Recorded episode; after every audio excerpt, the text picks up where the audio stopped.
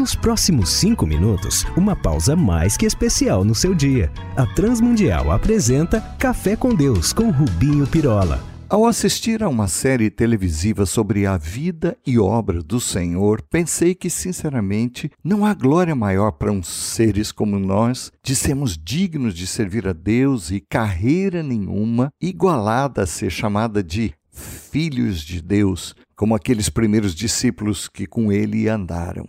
Já pensaram nisso? Oh, nobre cafeiteiro, não sei sobre você, mas sempre que penso que o vinho que ele criou a partir da água deve ter sido fantástico. Ah, meu pai.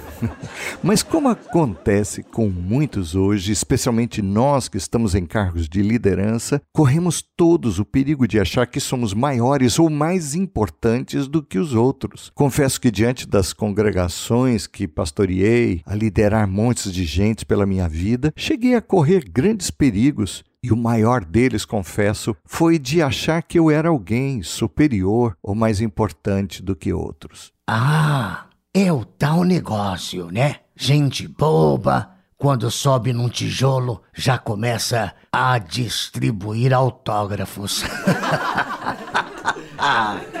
é isso mesmo. Como bem disse um amigo há algum tempo, Rubinho, o maior perigo que corremos quando nos veem elogiar é acharmos que eles estão certos.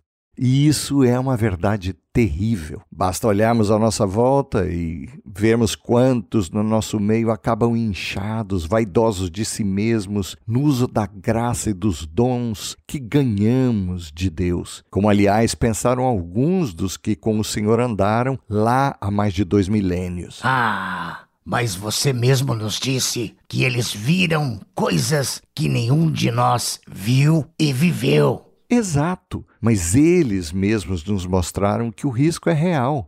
Vejamos o texto de Lucas 22, 24. Ali, logo após terem tomado a ceia, a última presencialmente, que é para usar um termo bem atual, aqueles privilegiados de Deus lançaram-se numa conversa de alto teor. Diz-nos o texto que entre eles surgiram uma discussão sobre qual deles era o maior, qual deles era o tal, o bonitão do pedaço, o maioral dentre a moçada. Ixi! Pois é, e o pior é que isso aconteceu após comerem e ainda após o Senhor, e não um criado, como era costume dentre os judeus, lavar-lhes os pés. E o que significava isso? Que eles mereciam um enxerto de pancada que era para tomarem vergonha?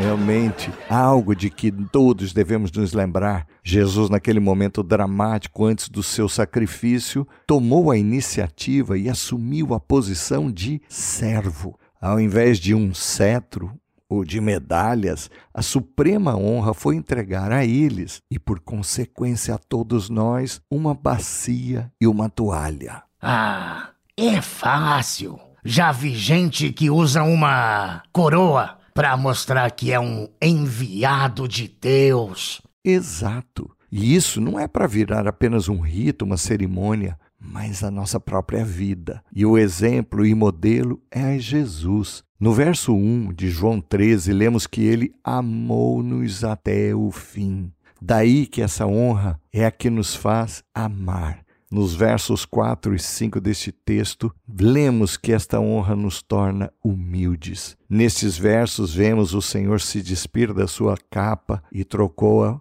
por uma toalha. Nos versos 14 a 16, ele nos diz que essa honra nos leva a servir, Pois assim como ele, sendo Senhor e Mestre, deu o exemplo para que o sigamos, então concluímos que a honra da bacia e da toalha nos ensina que o outro, o irmão, seja ele quem for, sempre vem primeiro. É essa e não outra a honra que devemos revelar no nosso ministério ou serviço cristão. Que não nos esqueçamos disso de jeito algum. Vamos falar com Deus. Pai, pedimos-te que nos ajude que nunca nos arvoremos em maiores ou melhores ou especiais do que ninguém. Queremos ser e servir como Jesus, o nosso Senhor. Ajuda-nos, pois pedimos em nome dele. Amém. Olá, amigos.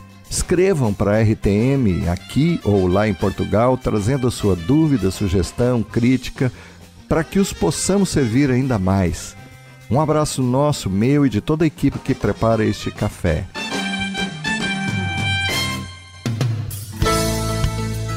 Se você gostou desse programa ou tem alguma dúvida, escreva para café com Deus sem acento arroba transmundial.org.br